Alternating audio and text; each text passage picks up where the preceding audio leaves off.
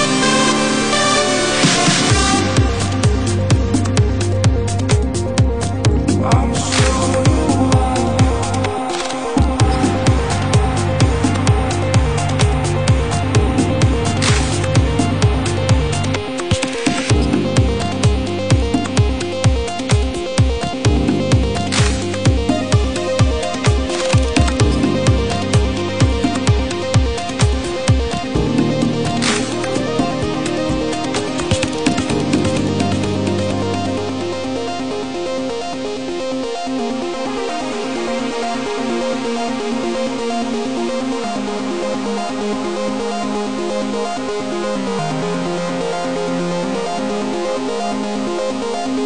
you.